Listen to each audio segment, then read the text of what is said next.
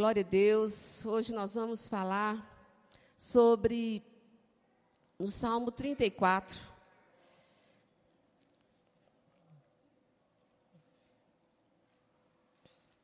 Já vai dar um norte no Salmo 34 a respeito daquilo que o Senhor tem para nos falar nessa noite.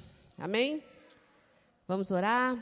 Ó Deus e Pai, nós louvamos, exaltamos, dignificamos o Teu nome, nos submetemos em amor, em alegria, em temor, ó Deus, e tremor, a toda direção, a toda orientação, a todo conselho, a toda palavra.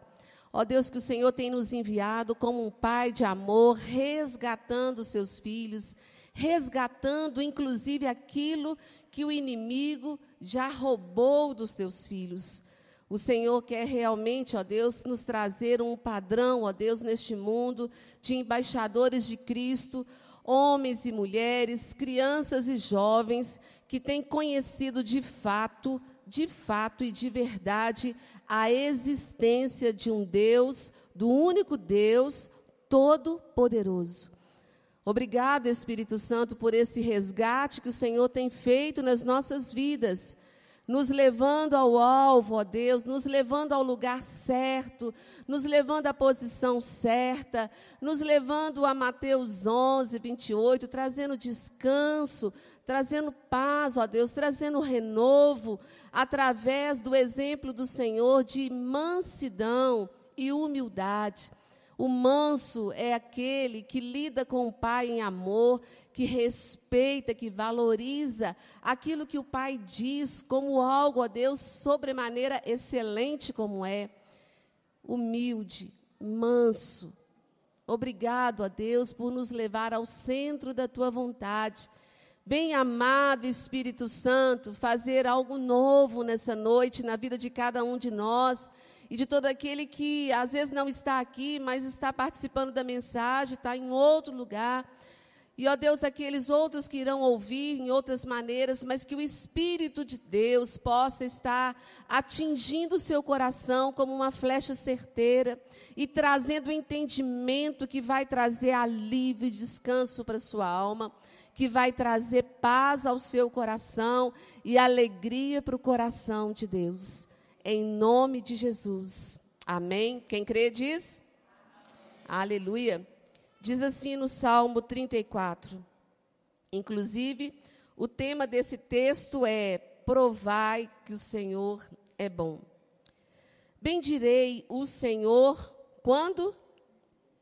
Quando? Em todo o tempo. O seu louvor estará Durante quanto tempo nos meus lábios? Sempre. Bendirei o Senhor em todo o tempo, o seu louvor estará sempre nos meus lábios. Gloriar-se-á no Senhor a minha alma. A minha alma vai exaltar o meu Deus, vai dar glória a Ele. Os humildes vão ouvir e vão se alegrar. Engrandecei e aí o salmista e Davi conclamam outros para fazer o que ele está fazendo, o que ele descobriu que é maravilhoso, adorar ao Senhor, e ele diz: "Engrandecei o Senhor comigo". Façam isso. Vale a pena. E todos, e todos, todos, todos, crianças de colo, velhos, jovens, todos, e todos a uma lhe exaltemos o nome. Busquei o Senhor, busquei o Senhor, e ele me acolheu. Ele me livrou de alguns temores. É assim? Ele me livrou de todos os meus temores. Nessa caminhada aqui de adoração, olha o que, que aconteceu com o salmista.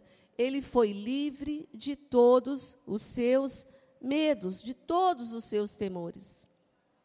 Contemplai-o e sereis iluminados. Vamos declarar?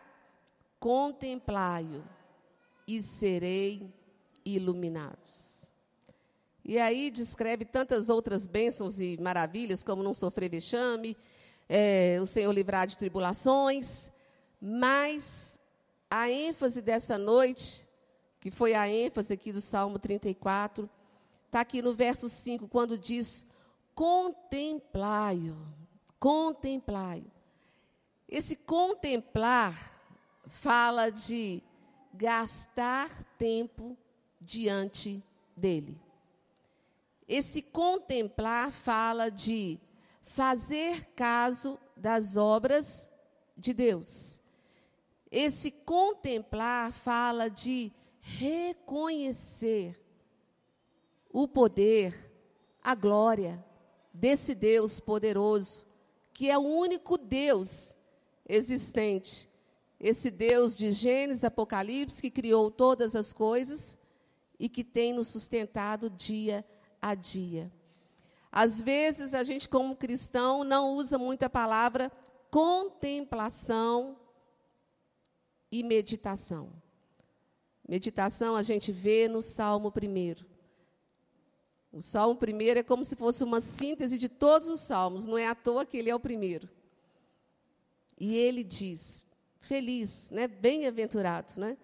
aquele que durante o dia, durante todo o tempo, ele reconhece o Senhor em seus caminhos. Ele reconhece que o poder pertence a Deus. Ele reconhece que coisa boa é meditar na palavra do Senhor. Mas para me meditar, para me contemplar, eu tenho que gastar tempo lendo, perseverando em buscar o Senhor. E essa contemplação, às vezes a gente rapidamente, né, lê um versículo, já passa para o outro, ah, não trouxe paz no meu coração, vou ler outra, é outra, é outra. E às vezes a gente vai numa busca de coisas que tragam é, alívio para a nossa alma, e a palavra de Deus faz isso. Né? A gente busca direção, revelação. A palavra de Deus é para isso, ela é lâmpada para os nossos pés e luz para os nossos caminhos, como está lá no Salmo 119. Mas a beleza da palavra de Deus e o clamor dele, da primeira página à última, é esse entendimento de fazer coisas belas, de fazer as suas obras para que seja contemplado, para que a gente medite e perceba, não foi a mão de um homem que fez isso, foi a mão do meu Pai, foi a mão do meu Deus. E às vezes, grosseiramente, a gente passa os dias cantando até algumas músicas, mas sem estar realmente adorando a Deus. Em hebraico e em grego, a tradução de adoração é a mesma: prostrar. Eu me prostro, eu me prostro, eu me prostro.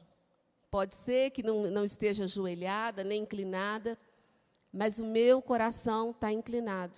O meu coração está quebrantado. Como diz lá em Isaías 61, para a gente pregar as boas novas para os quebrantados de coração. Esses quebrantados são aqueles que estão acessíveis a poder ter sensibilidade para perceber a presença de Deus. Quando ele diz que onde estiver dois ou três reunidos no seu nome, ali ele está, é, é uma dica né, da presença dele. E às vezes a gente fica, às vezes, olhando para o pastor, olhando para o grupo de louvor, criando expectativas que se a gente tivesse gastado tempo contemplando e meditando no nosso a sós, no coletivo, a gente ia só derramar aquilo que a gente tem recebido. E não o contrário, de criar expectativa de quando chegar no domingo, no horário de 18 às 20 horas, eu vou estar é, contemplando, eu vou estar meditando, não, a coisa não acontece assim. Como que eu vou é, contemplar e me maravilhar? Por exemplo, a, as obras das mãos da Giane. que faz os vasos, que arruma as flores, né? Como que eu vou valorizar se eu não gasto tempo vendo, observando, entendendo o que ela quis dizer com aquilo que ela faz? Uma pintura, uma comida. Se a gente não gasta tempo pessoal de conhecer a pessoa, de se prostrar diante dele a sós, como que vai ser o nosso prostrar em adoração como igreja no coletivo?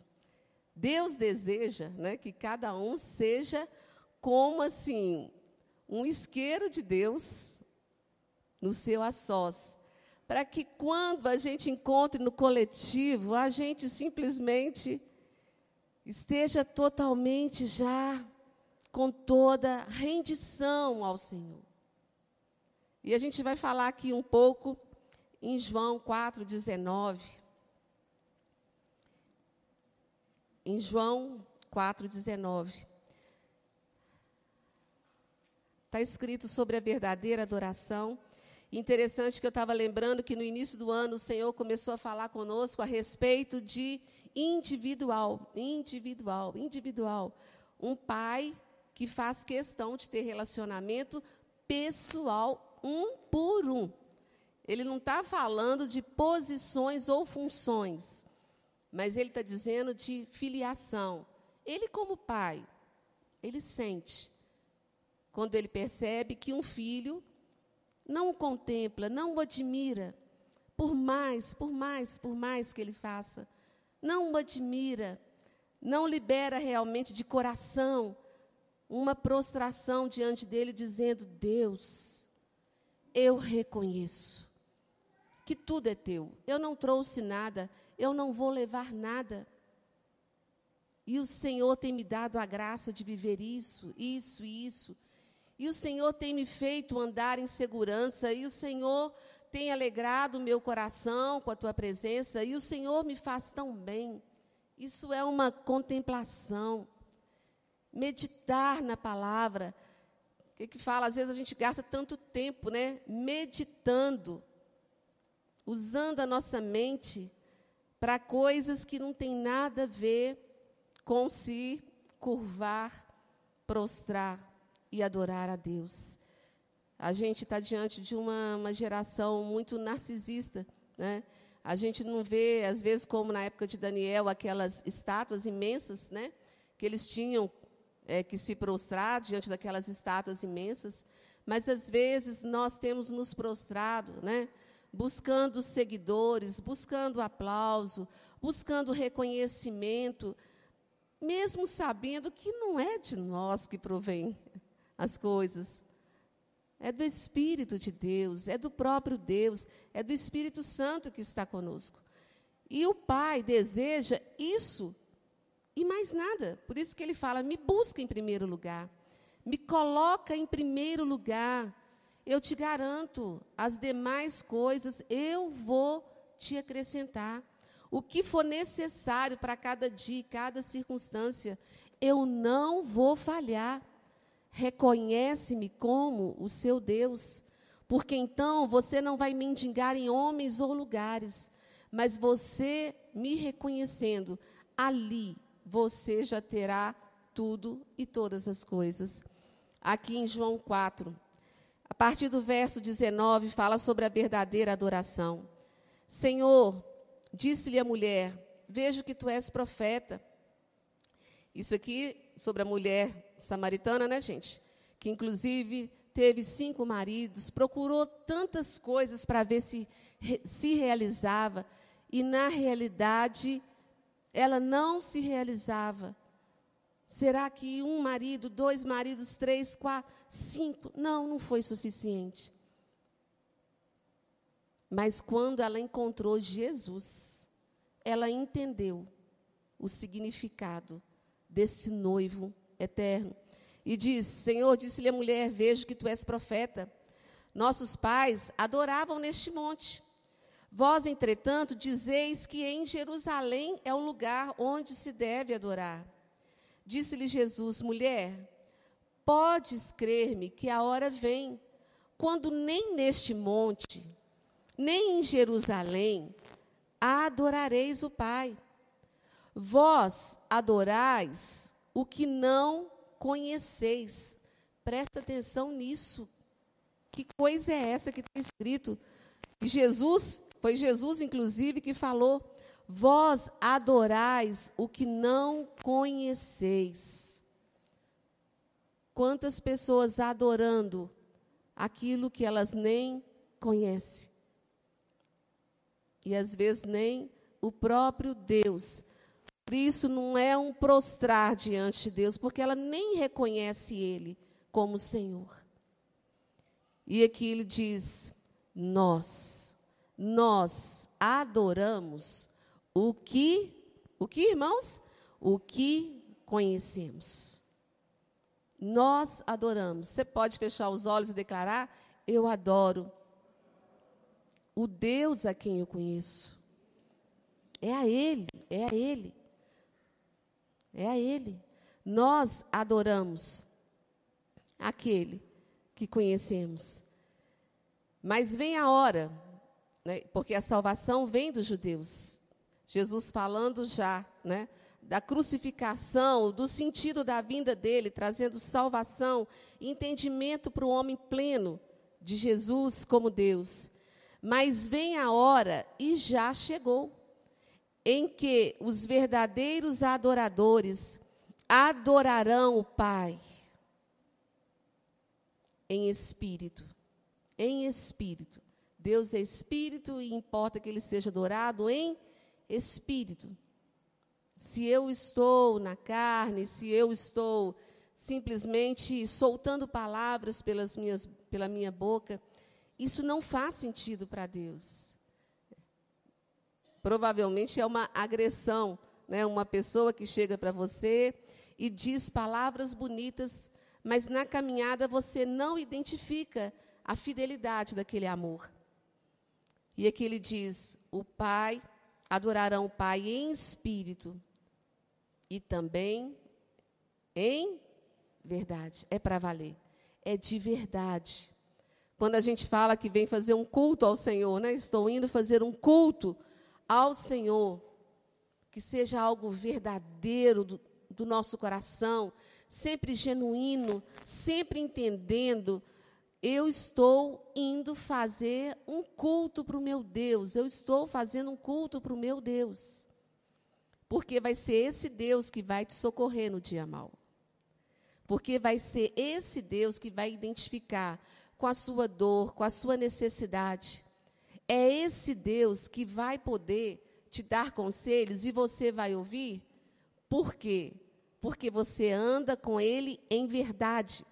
Você leva a sério aquilo que ele fala. E continua dizendo: Deus é espírito e importa que os seus adoradores o adorem em espírito e em verdade. Ezequiel 33.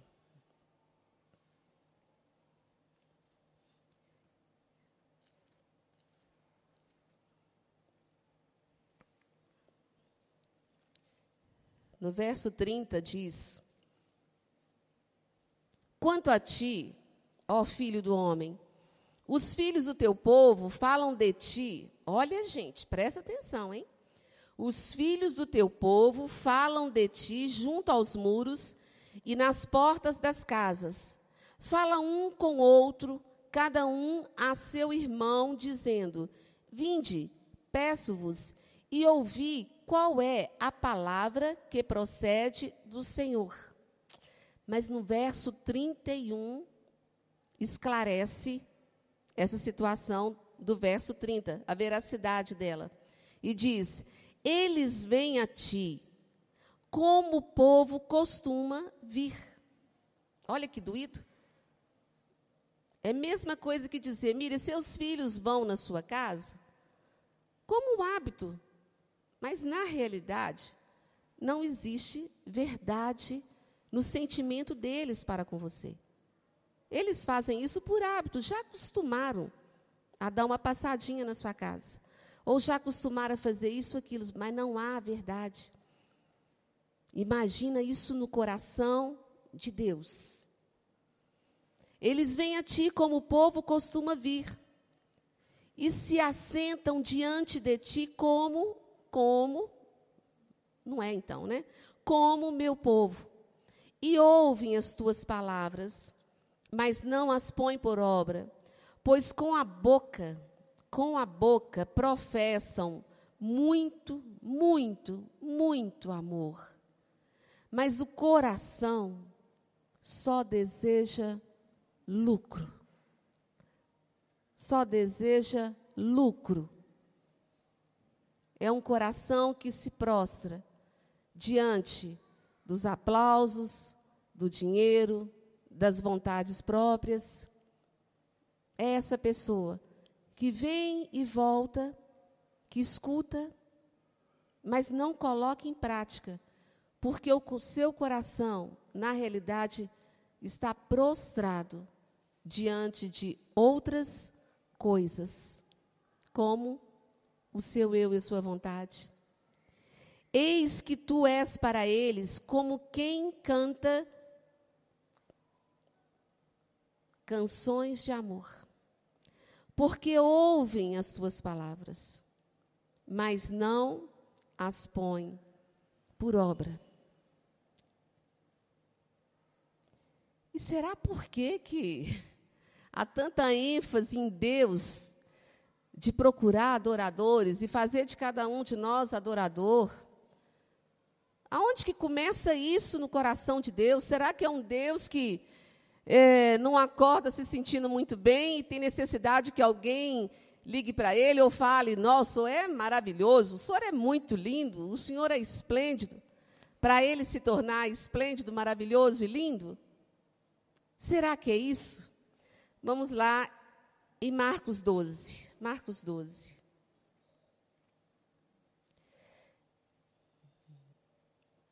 Marcos 12, 29, quando fala a respeito do grande mandamento,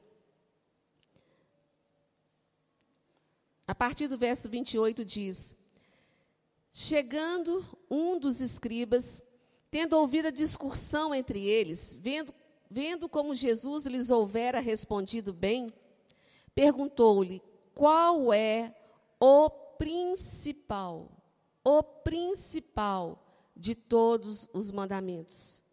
E aqui classifica até em primeiro e segundo, para deixar bem claro o principal, porque o segundo é decorrente do primeiro.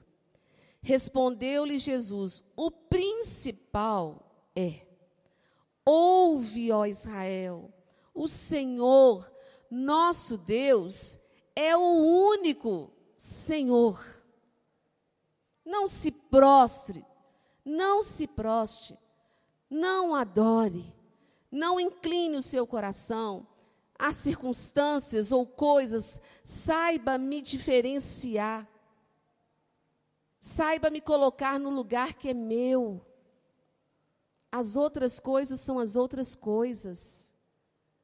Mas de fato e de verdade, você se identifica como um adorador, aquele que se prostra? Adorador, aquele que se prostra diante de Deus? E aí o Senhor Jesus completa no, no ensino desse principal mandamento. Amarás, pois, o Senhor teu Deus de todo o teu coração. Não vale a metade. Tipo, meia boca, né?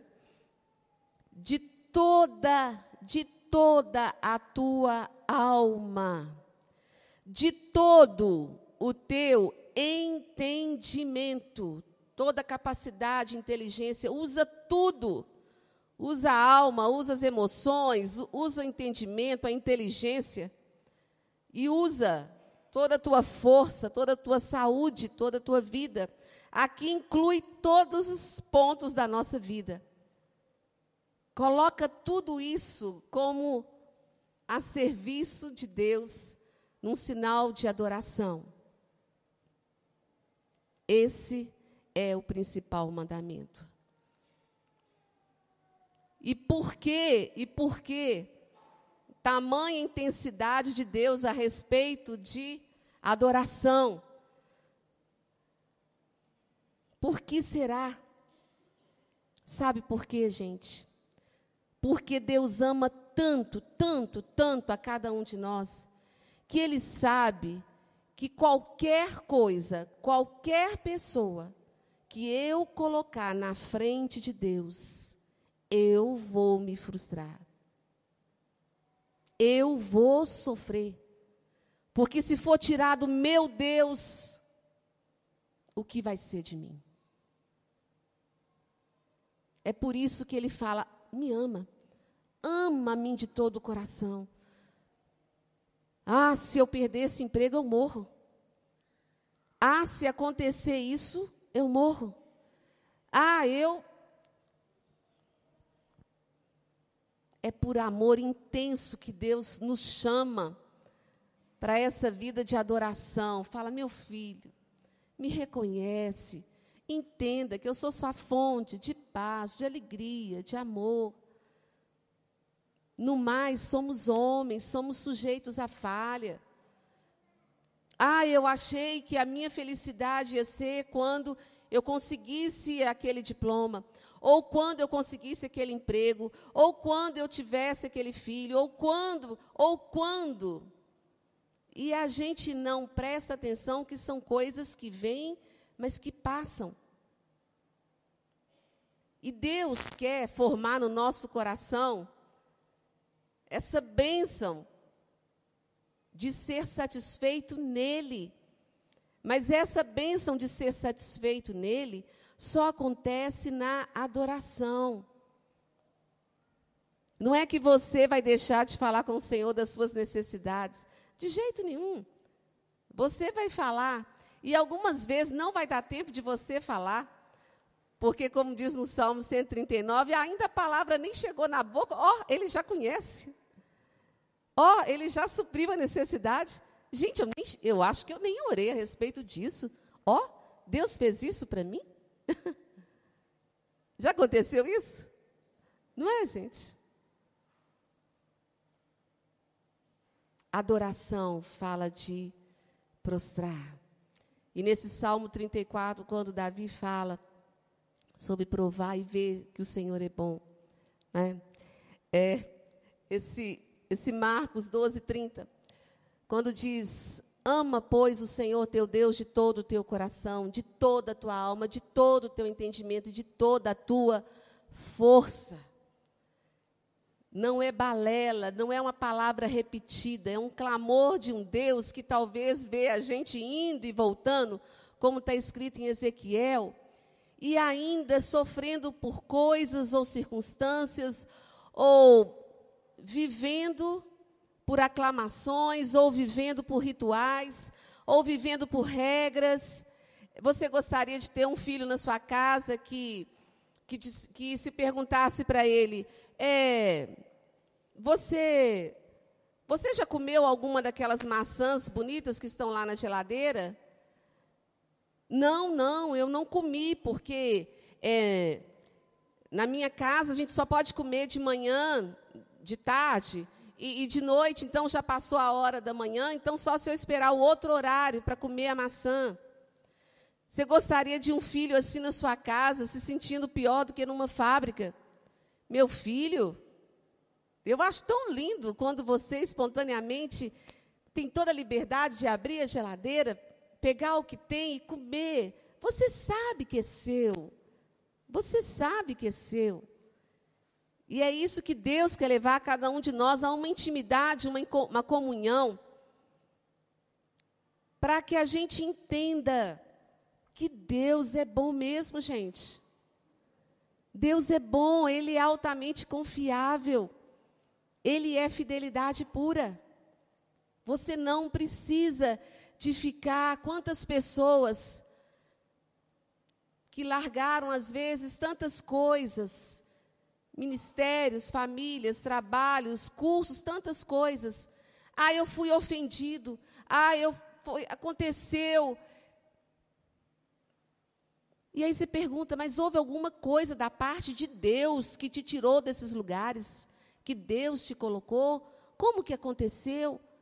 Meu irmão, Deus fala para a gente confiar no Senhor, fazer para o Senhor. Não tem coisa melhor do que você se sentir fazendo para Ele. Eu estou aqui por causa dele. Ah, gaguejaram no louvor, trocou o versículo. Ah, você ama tanto a Deus que o significado você vai achar. Oh, pai, que coisa linda. Antes eu era tão, tão orgulhoso, tão prepotente, e, e eu quase que eu ensinava para o Senhor como fazer um culto. E se esse culto não acontecesse segundo a minha vontade, como que eu me frustrava? Aí Deus permite que você passe por um tanto de culto. Ai, não aconteceu de novo como eu queria, não aconteceu como eu pensava. É Deus te amando e falando: Ah, meu filho, faz o culto para mim. Faz o culto para mim. Esse é o certo. A gente vê em Daniel capítulo 3, aqueles jovens que por andar com Deus, por contemplar, gastar tempo em adoração, em carinho, em, em, gastar tempo meditando na palavra de Deus, perguntando, pai, o que, que significa isso? Mas, pai, não tem concordância com aquilo. Ô, oh, pai, mas isso daqui? Nossa, como que Deus deseja, como pai, se sentar com o filho a sós para dar uma aula particular, gente? Fala assim, meu pai é chique. É, ele é chique. Ele gosta de aula particular. Ele gosta, sabe? e ele revela os seus mistérios àqueles que o procuram. E aqui diz em Daniel 3, a gente vê como que sempre, sempre, sempre, desde o início, o homem procura algo para adorar. Seja um animal, seja uma pessoa, seja uma circunstância, seja. O homem sempre procura alguma coisa para adorar, porque o seu coração tem um vazio preparado como adorador para adorar, mas é adorar a Deus. Mas por se voltar contrário ao Senhor, o homem fica buscando em quem adorar. E agora a gente percebe uma geração que tem procurado adorar a si próprio. É? A gente tem tanta facilidade de tirar tantas fotos, de mostrar tantas coisas, disso, daquilo e acaba que o nosso coração vai inclinando e vai percebendo, nossa, mas tem tantos seguidores, nossa, mas isso e aquilo. E às vezes, eu mesmo, sabe, gente, quando eu vou olhar no, no Instagram da igreja, porque eu não tenho Face, é, não é pecado ter Face, não, tá, gente? É eu, eu, numa decisão minha de, por enquanto, não ter, por enquanto, né, gente? Quantos anos que tem? Mas é, Sabe quando você se vigia? Né? Eu gosto de falar pessoalmente, né? Então, muitas coisas para mim continuam assim, mas use, é claro, a comunicação, como Deus tem levado esses cultos, essas palavras e tantas coisas para abençoar tanta gente, tanta experiência que a gente um dia talvez vai poder conversar a respeito. Mas é, vigie o seu coração. Não se prostre diante de você. Você não é capaz de resolver suas coisas. Saiba usar né, a comunicação como um canal de bênçãos para poder levar a palavra lá na Finlândia, lá aonde Deus quiser, sem você ter que sair, estar tá saindo para vários lugares. E aqui a gente vê em Daniel os amigos dele, Daniel 3, a partir do verso 15, diz: Agora, pois, estáis dispostos, e quando ouvides o som da trombeta, do pífaro, da cítara, olha que armação, né, gente? Da harpa, do saltério, da gaita de foles, uau! É um chamamento assim, né? Tanta música, tanta, tanto barulho, né? Mas aqui diz: você está disposto de prostrar, né? Prostrai-vos. Quando você ouvir né, essas muitas vozes, prostrar, prostrai-vos e adorai a imagem que fiz. Porém, se não adorardes, sereis no mesmo instante. As coisas do inimigo é sempre assim, né, gente? Sempre um ultimato, uma manipulação. Se você não fizer assim, vai acontecer isso. Já Deus fala: deixa comigo, não seja precipitado. É tão diferente. Porém, se não adorardes, sereis no mesmo instante lançados na fornalha de fogo ardente. E quem é o Deus que vos poderá livrar das minhas mãos? Olha Satanás, o mundo, né? gritando, gritando, gritando. Proste, proste diante de mim. Ele já sabe que ele perdeu. Ele já sabe que ele perdeu. Ele perdeu a posição que ele tinha. Ele sabe que ele já é derrotado. E ele quer levar outros a, a serem também derrotados. Ele perdeu porque ele deixou de se prostrar diante de Deus e quis adoração para si mesmo. O inimigo, ele se tornou o que é, porque ele deixou de adorar a Deus e se inclinou a adorar a Ele mesmo. E aí, mediante a toda essa pressão, o que, que aconteceu? Qual foi a resposta? É a resposta que deve ter na vida de cada um de nós aqui. Amém? Amém, irmãos? Glória a Deus. Pode, pode com certeza que a gente pode confiar no Senhor.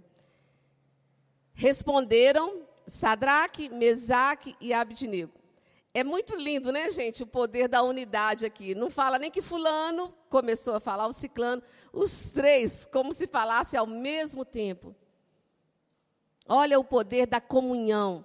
Três jovens que se incentivavam um ao outro para se manter puro e fiel diante de Deus. Três jovens que aprenderam na caminhada a fazer aliança um com o outro e perseverar pelo bem do outro.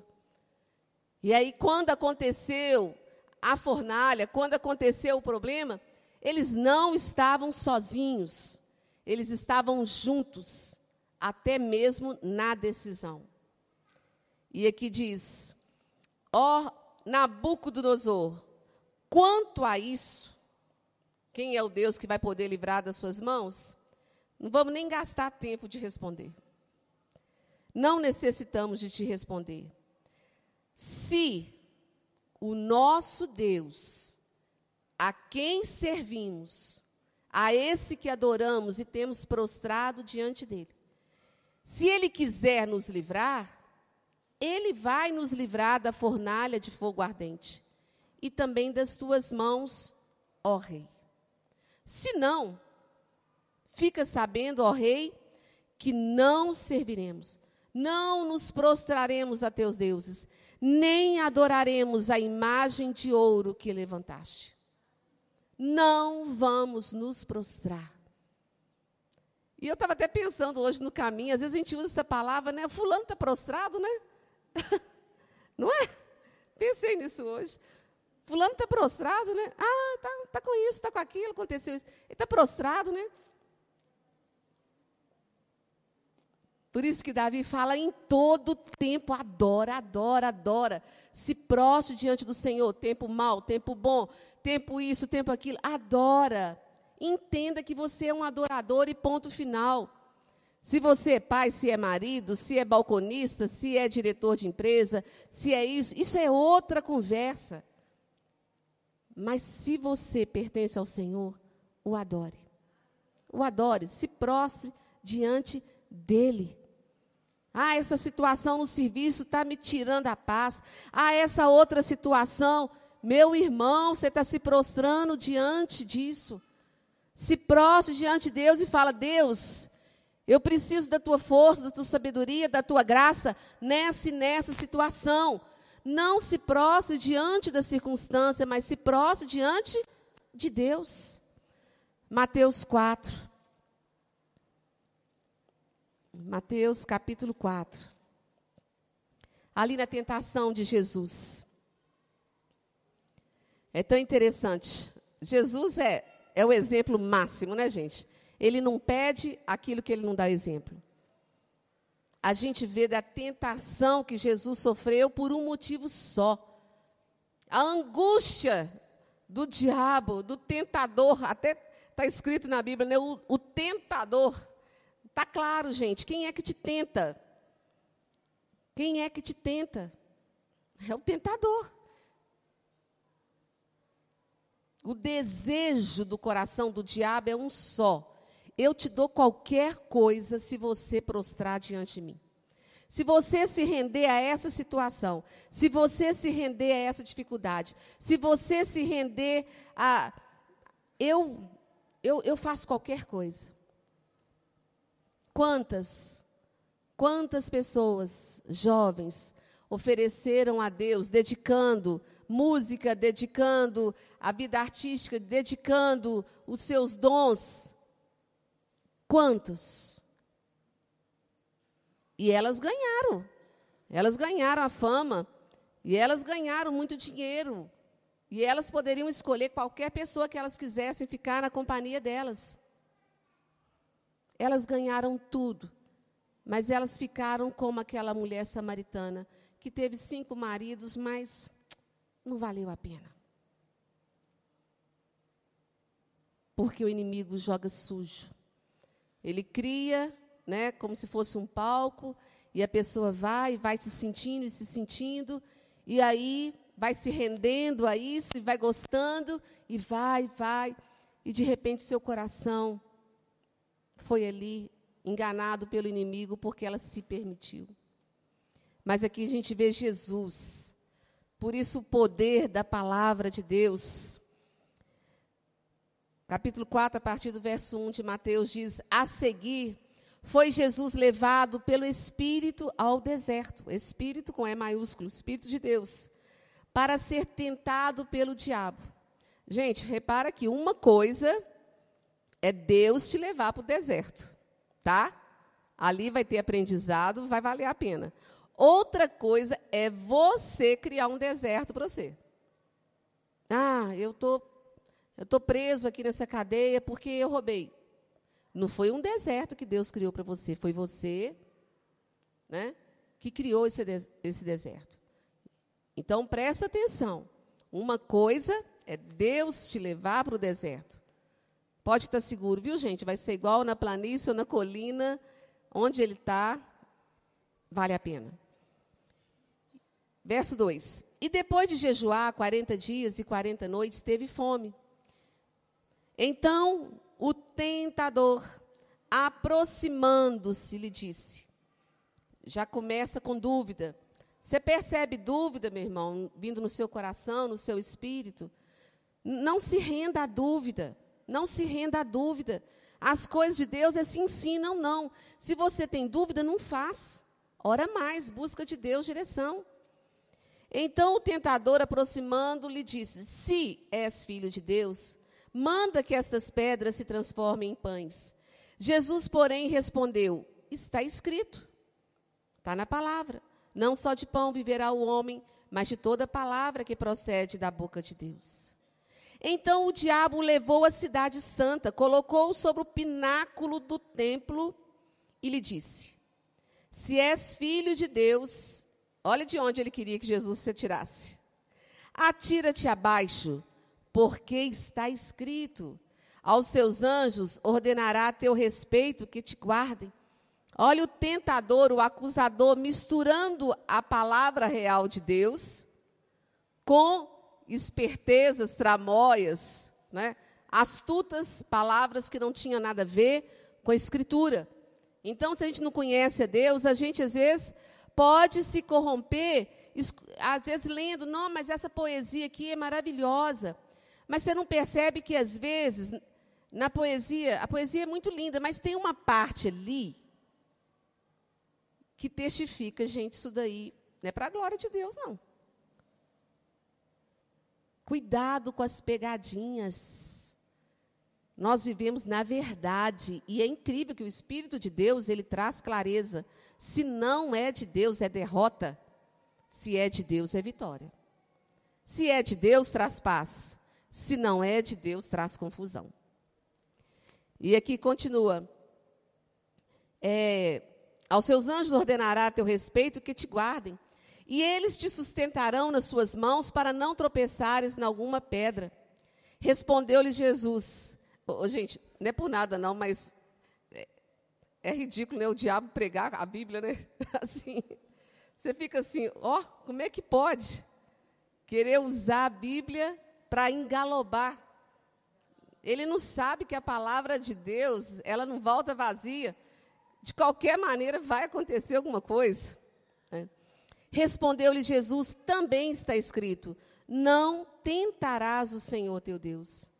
Levou ainda o diabo a um monte muito alto. Você vê a perseverança, a insistência do diabo em você se prostrar diante dele. Cuidado, meu irmão, cuidado. Levou ainda o diabo a um monte muito alto, mostrou-lhe todos os reinos do mundo. Uau! e a glória deles. Esse mundo tem alguma glória? E lhe disse: Tudo isso te darei, como se fosse dele, se prostrado me adorares. Ah, aí acabou a conversa. Aí acabou a conversa. Então Jesus lhe ordenou: Retira-te, Satanás porque está escrito: Ao Senhor teu Deus adorarás e só a Ele darás culto. Com isso, o deixou o diabo, e eis que vieram anjos e o serviram. Você quer ser servido por anjos, meu irmão? Se prostre diante de Deus. Não ceda ao inimigo e entenda o que é adoração nós vamos estar adorando. Houve uma mudança, pedi para fazer a mudança de deixar a maior parte do louvor para o final, para que a gente adorasse com entendimento. Adorar realmente contemplando, contemplai-o e sereis iluminados. Contempla, medita, perceba Ele, valorize Ele, se apaixone por Ele. Sabe? Deixa Ele é, trazer essa verdade para a sua vida e trazer cura. E trazer cura para a sua alma. Nós podemos nos ajoelhar nesse momento.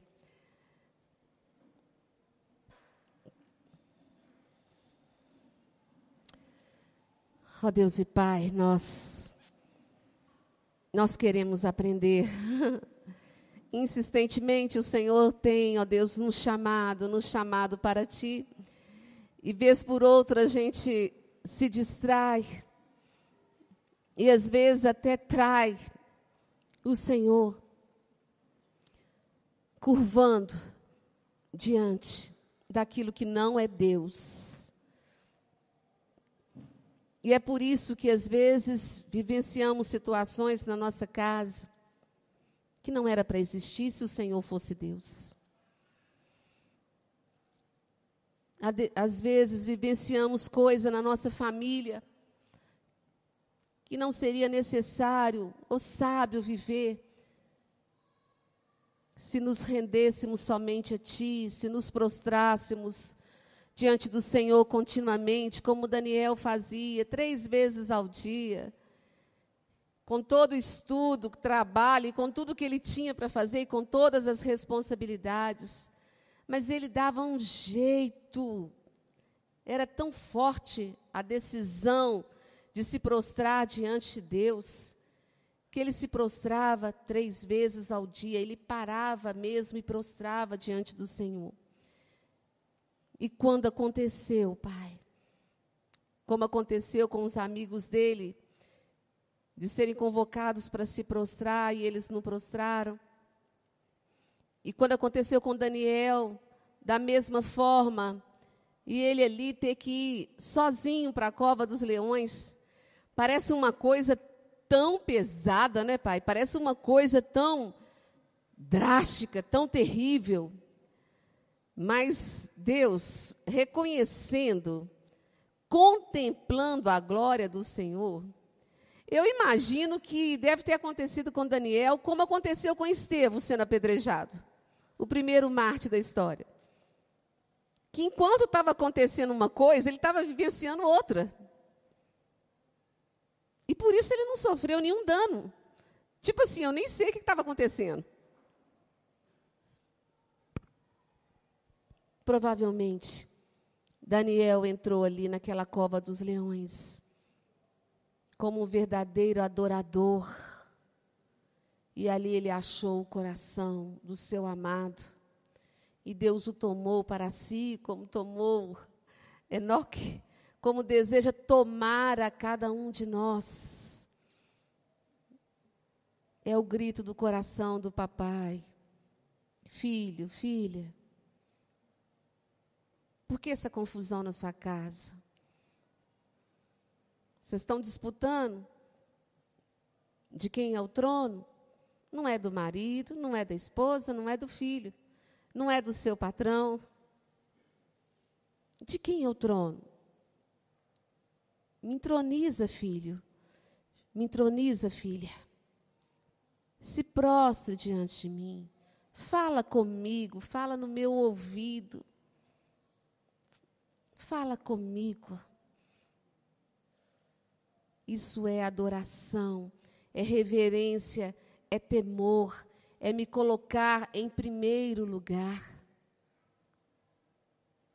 Esse buscar ao Senhor em primeiro lugar, é em todo tempo. Não é ah, quando tiver uma adversidade, quando tiver uma necessidade, ou então num dia de vitória, não. É uma caminhada de adorador, não de frequentador, não de membresia. É muito mais profundo, é muito mais profundo, é muito mais profundo. Oh Espírito Santo, adore.